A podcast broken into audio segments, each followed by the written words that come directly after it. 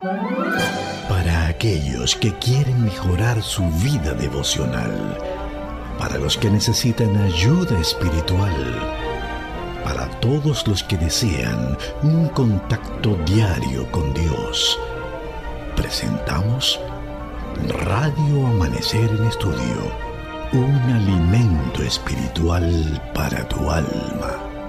Con nosotros, el conductor de esta entrega, Pastor Juan Francisco Scroggins. Gracias queridos amigos por acompañarnos. Sean bienvenidos a nuestra entrega de Radio Amanecer en Estudio. Estamos eh, presentando a ustedes el análisis de la lección número 12 que inició recientemente y esperamos por la gracia de nuestro Señor Jesucristo que en este día cuando vamos a estudiar os habéis acercado al monte de Sión podamos contar con la dirección del Espíritu Santo. Traiga su Biblia, su guía de estudio y bajo la dirección de esa persona divina llamada el Espíritu Santo estaremos compartiendo con ustedes esas grandes enseñanzas de la Biblia. Quisiera aprovechar el momento para invitar a todos nuestros hermanos, a todos nuestros amigos que estudian diariamente con nosotros, para que se acerquen a las tiendas de publicación que tiene la Iglesia Adventista distribuida en toda la geografía nacional, las tiendas IATPAS donde usted podrá encontrar el material que nos sirve de guía en estos estudios que realizamos. Una buena información es que estaremos estudiando sobre el libro de Génesis, el primer libro de la Biblia que nos habla acerca de la creación para que en esta sociedad donde el enfoque de una gran mayoría de la población son las cosas materiales, allí podemos darnos cuenta de que Dios hizo al hombre a su imagen y semejanza y lo hizo con un propósito especial importante. Reiteramos, visite una de nuestras agencias de publicaciones, tienda de libros de la Iglesia Adventista en la República Dominicana para que pueda participar de esas importantes lecciones que estaremos estudiando el próximo trimestre. Hoy, como acabamos de informar, estaremos compartiendo con ustedes Os habéis acercado al monte de Sión y en los comentarios a estas lecciones y durante todo el trimestre contamos con la presencia del pastor Domingo Guzmán, a quien saludamos en la paz de nuestro Señor Jesucristo. Muchísimas gracias, Pastor Scroggins. Saludamos también a usted y a todos los amigos oyentes que se dan cita cada día en este espacio Radio Amanecer en Estudio, al que vinimos con el deseo siempre de aprender un poco más de la palabra de Dios y qué bueno que usted hace mención de la relevancia que es ir con tiempo a proveernos de nuestra guía de estudio para el próximo trimestre. Y yo espero que sea de bendición para todos los amigos que puedan eh, pues hacerse desde ya de su guía de estudio en las tiendas IATBA. Nosotros estamos ya en la lección número 12 de esta guía de estudio titulada En estos últimos días el mensaje de Hebreos. En estos últimos días, el mensaje de Hebreos. La lección número 12 lleva por título Recibir un reino inconmovible. Y el texto para memorizar está en Hebreos capítulo 12, versículo 28. Y dice lo siguiente ese texto. Así que recibiendo nosotros un reino inconmovible, tengamos gratitud y mediante ella sirvamos a Dios agradándole con temor y reverencia. Vamos a orar para de inmediato introducirnos en la lección del día de hoy. Os habéis acercado al monte de Sión. Oremos. Amantísimo Padre, qué bueno es tener esta linda oportunidad cada día de venir ante tu presencia para estudiar tu palabra junto a los miles de personas que hacen de este ejercicio espiritual una rutina para ellos todos los días. Señor, qué bueno es venir y abrir tu palabra y ser edificados. Ahora rogamos que el Espíritu Santo nos dirija, que podamos transmitir estas ideas de una forma tan clara que puedan ser de bendición para las personas que la escuchen. En el nombre de Jesús lo pedimos. Amén. Amén. Vamos a nuestro tema para el día de hoy. Si usted tiene su guía de estudio en mano y ve el título muy importante, os habéis acercado al monte de Sión, ayer el pastor hizo una, lectura de una cita bien importante que nos hablaba de lo que aconteció con el, con el pueblo cuando se acercó allí en el monte donde se dieron los diez mandamientos. ¿Cuál fue la reacción que tuvo el pueblo? Y es posible, es posible que de entrada usted esté pensando en ese cuadro. Sin embargo, en el desarrollo de la acción nos, eh, nos estaremos dando cuenta que la proyección que tiene el apóstol Pablo y que el autor de la guía de estudio nos hace pensar en no en esa ciudad que se le prometió al pueblo de Israel, ni en ese monte, es una proyección hacia el cielo, literalmente lo que Pablo está utilizando cuando en la declaración de Hebreos 12, del 22 hasta el 24, nos introduce por la fe y de hecho cuando nosotros nos entregamos al Señor, empezamos a disfrutar de esas grandes bendiciones. Cuando el apóstol Pablo explica a, a quienes estaba dirigiendo esta carta, si no que ustedes se han acercado al monte de Sión, a la ciudad del Dios vivo, Jerusalén la celestial, a la compañía de muchos millares de ángeles, a la congregación de los primogénitos que están inscritos en los cielos, al Dios del juez de todos, a los espíritus de los justos hechos perfectos, a Jesús el mediador de un nuevo pacto, y a la sangre rociada que habla mejor que la de Abel. Aquí, Pastor Domingo Guzmán, vemos, vemos muchos detalles que nos hablan acerca de millones de ángeles, de una nueva Jerusalén, detalles como los primogénitos que están escritos en los cielos, nos da a entender que, que en los cielos hay libros donde se están anotando los nombres de los justos, Ahí está la figura del juez que habíamos estudiado anteriormente y nos está hablando acerca de esos que son justificados por la sangre de nuestro Señor Jesucristo. A ese tipo de persona y todo ese cuadro nos está hablando de esa ciudad inconmovible, de esa ciudad donde el Dios vivo, el Dios de la Jerusalén celestial mora y que está haciendo una invitación para que nosotros podamos aceptar esas condiciones y estar con Jesús por toda la eternidad. Pastor, eh, estas lecciones están eh, enmarcadas dentro de un ambiente eh, muy interesante para nosotros. Hebreos es un libro rico en liturgia, presenta mucho de la liturgia hebrea, de todo lo que tenía que ver con esa, me gusta mucho como lo dice usted, con esa economía del santuario y cómo esa economía del santuario, todos esos aspectos del santuario, tenían una, eh, vamos a decir, una función doble para el pueblo, era una función práctica, o sea, de, de, la realización cada día de estas liturgias, pero al mismo tiempo una función didáctica, o sea, enseñaba un aspecto más relevante que ocurriría en el futuro y que de plano, como hijos de Dios, nosotros tenemos que conocer. Eh, yo quisiera de la manera más sencilla que pueda expresar lo siguiente para que podamos comprender bien ese tema de acercarnos al monte de Sión.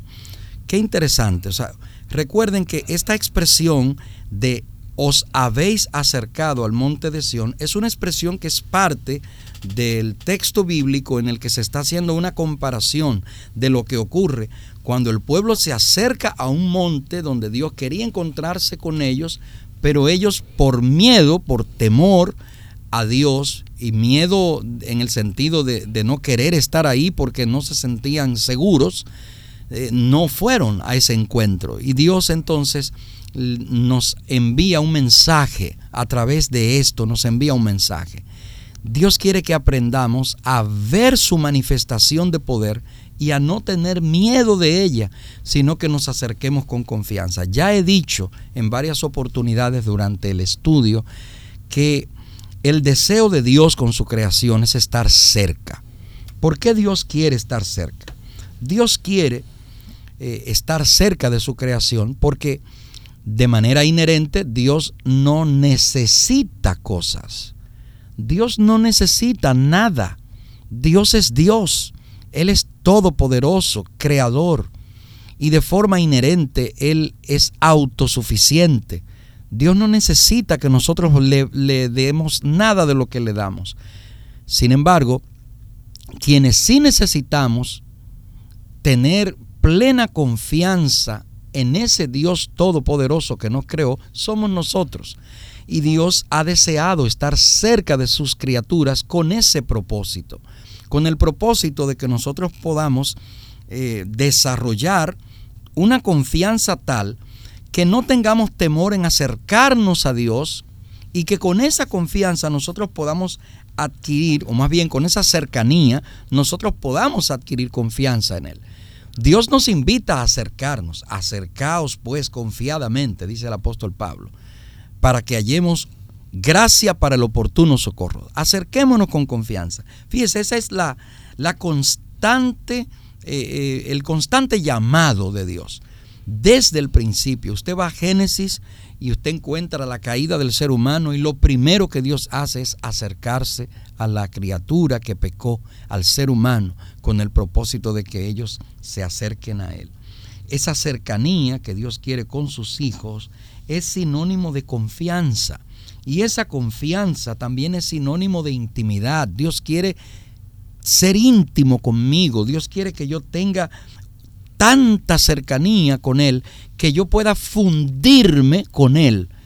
El, deseo de Dios es que yo pueda caminar, pensar, actuar como Dios actúa. Fíjese que la oración de Jesús por sus discípulos, Señor, que ellos lleguen a ser uno como tu Padre en mí y yo en ti.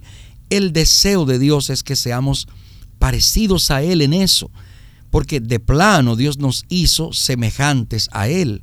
Entonces, cuando llegamos a ese nivel de intimidad, esa intimidad da como resultado seguridad. Esa intimidad con Dios da como resultado el que yo no tema. Fíjese, si usted analiza las palabras de Jesús, en más ocasiones Jesús nos, nos invita a decir no temas que cualquier otra palabra. Y fíjese, cuando Jesús dice no se turbe vuestro corazón, es otra invitación. No se turbe vuestro corazón, crean, crean en Dios, crean en mí. Ese punto es importante que, los, que lo resaltemos durante esta semana. Por eso el Señor nos dice, ustedes no se han acercado al monte que humeaba, al monte que ardía en fuego, no, ustedes se han acercado al monte de Sión. Y ha establecido entonces ahora ese lugar como para, para que podamos comprenderlo bien, como el lugar donde se entroniza Cristo para el nuevo pacto.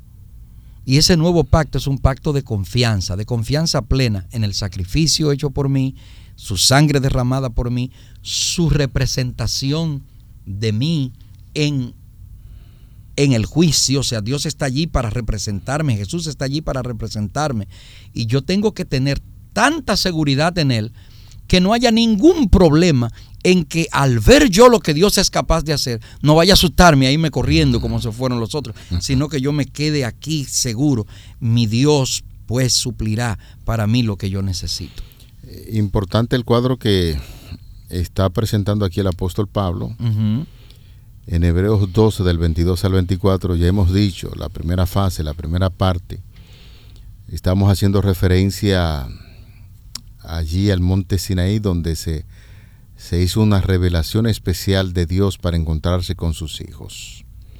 Ya nosotros sabemos históricamente que el pueblo tuvo miedo, sin embargo, ahora Pablo recoge lo que es el presente y el futuro que le espera al pueblo de Dios. Decimos el presente porque esa promesa donde se hace mención de la Jerusalén celestial, la ciudad del Dios viviente, millares y millares de ángeles, Imaginemos la descripción que también hace Daniel cuando el juez se sienta allí y aparecen todos esos seres celestiales. Algunos dirán, bueno, pero Eso es una promesa para el futuro y nosotros les decimos sí, es para el futuro, pero tiene una aplicación actual. Por eso veamos el pasado.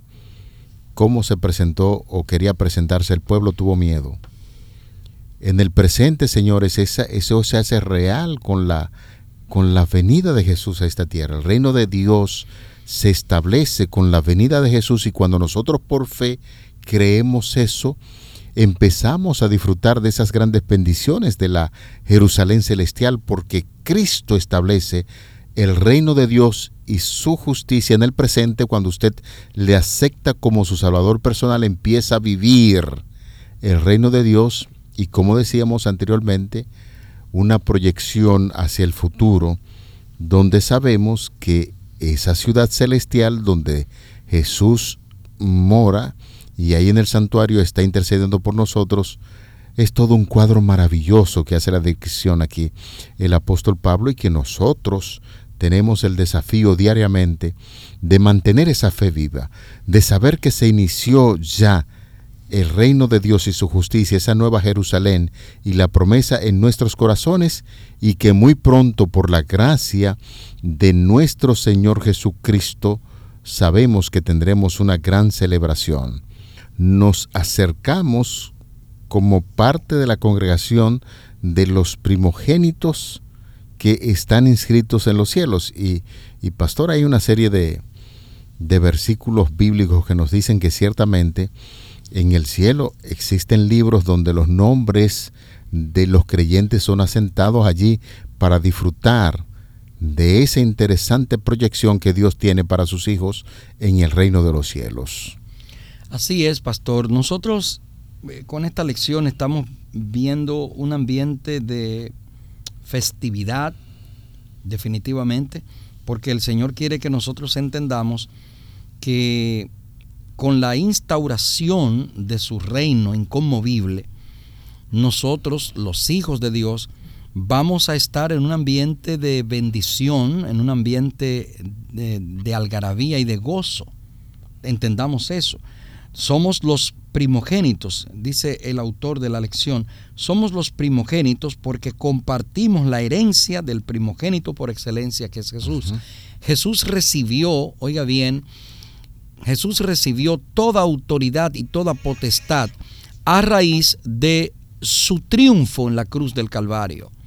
Y al, recibir él de parte del cielo toda la autoridad, entonces Él ahora a nosotros nos hace partícipes.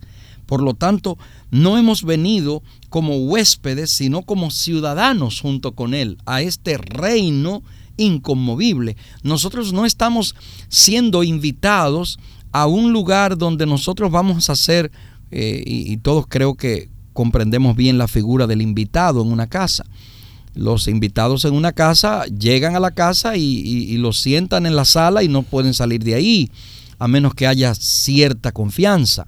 Entonces, mm, por favor, la idea de que nosotros vamos para el cielo como invitados, sáquela de la cabeza. Nosotros no estamos siendo invitados al cielo, nosotros estamos siendo eh, instalados. Eh, será nuestro hogar. Es cuando, como cuando usted compra una casa nueva. No sé si usted ha tenido la, la, la dicha de cuando usted se muda de una casa a otra y llega a su nueva casa. Usted no es un invitado en esa nueva casa, usted es el, es el dueño o el, el que va a habitar esa casa. Dios nos está invitando a nosotros a habitar en un reino inconmovible en el cual Él será el que dirigirá todo allí. Y usted y yo somos partícipes. Entonces, no, no pensemos, no creamos, no tengamos la idea de que en este reino que Dios quiere eh, instaurar, en este reino inconmovible, usted va a ser un, una persona allí extraña. No, no, no, no, no, no. Por eso hablaba de, de que a Dios le gusta que usted esté cerca, porque la cercanía da confianza, la confianza es sinónimo de intimidad y cuando usted tiene intimidad, eso le da seguridad. Dios quiere que usted esté firme, firme en su eh, eh, convicción del amor que Él tiene hacia usted y el deseo que Él tiene de, de que usted habite en este reino inconmovible con Él para siempre. Por eso insisto, el ambiente que nos está presentando Hebreos capítulo 12, 22 al 24, es que nosotros eh, entendamos que literalmente vamos a, a tener una celebración, vamos a poder ser partícipes de un reino que será por la eternidad. Amén. En ese reino eh, se necesita que, tu nombre pueda ser inscrito allí. Y nosotros tenemos que tomar diariamente algún tipo de decisión. Porque no de manera automática, señores. Porque usted nació en este mundo ya, su nombre está allí. Eh, por eso nosotros hemos insistido mucho en la aceptación de Jesús, de ese sumo sacerdote, eh, del que intercede por nosotros allí en el santuario del cielo, donde todo será maravilloso, así como existían eh, el, juicio que se establecía en el, en, el, pueblo de Dios en tiempo de la economía judaica, también en el cielo, y hay muchas evidencias de que existen libros donde se van colocando los nombres de aquellos que han hecho la decisión de entregar su vida a Cristo. Éxodo 32, 32 dice que perdones ahora tu, su pecado y si no, ráeme ahora de tu libro que has escrito, para referirse al cielo. El Salmo 56, verso 8, mis huidas tú has contado, pon mis lágrimas en tu redoma. Redoma es como un frasco de eso que se utilizan en los laboratorios de experimento. Y luego se pregunta, ¿no están ellas en tu libro? Para hacer referencia al libro. Y uno de los textos, textos que con mucha frecuencia citamos es el que dice Daniel 12.1 para confirmar que ciertamente Dios en el cielo hay, hay libros y que Dios está inscribiendo su nombre y el mío allí en el cielo en la medida en que aceptamos a Jesús y hacemos su voluntad. En aquel tiempo se levantará Miguel, el gran príncipe que está de parte de los hijos de tu pueblo, y será tiempo de angustia cual nunca fue desde que hubo gente hasta entonces, pero en aquel tiempo será libertado tu pueblo todos los que se hallen escritos en el libro y Malaquías capítulo 3, el verso 16. Entonces los que temían a Jehová hablaron cada uno a su compañero, y Jehová escuchó y oyó, y fue escrito libro de memoria delante de él para los que temen a Jehová y para los que piensan en su nombre.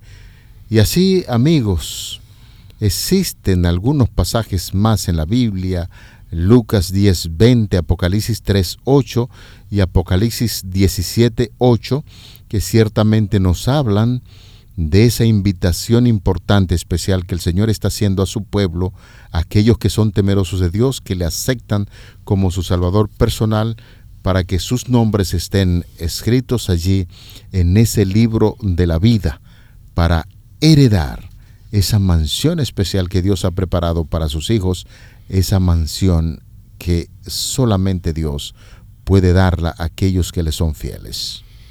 Hay una porción de primeros escritos, páginas 109 y 110. Me gustaría compartir esta porción eh, de este libro escrito por Elena White.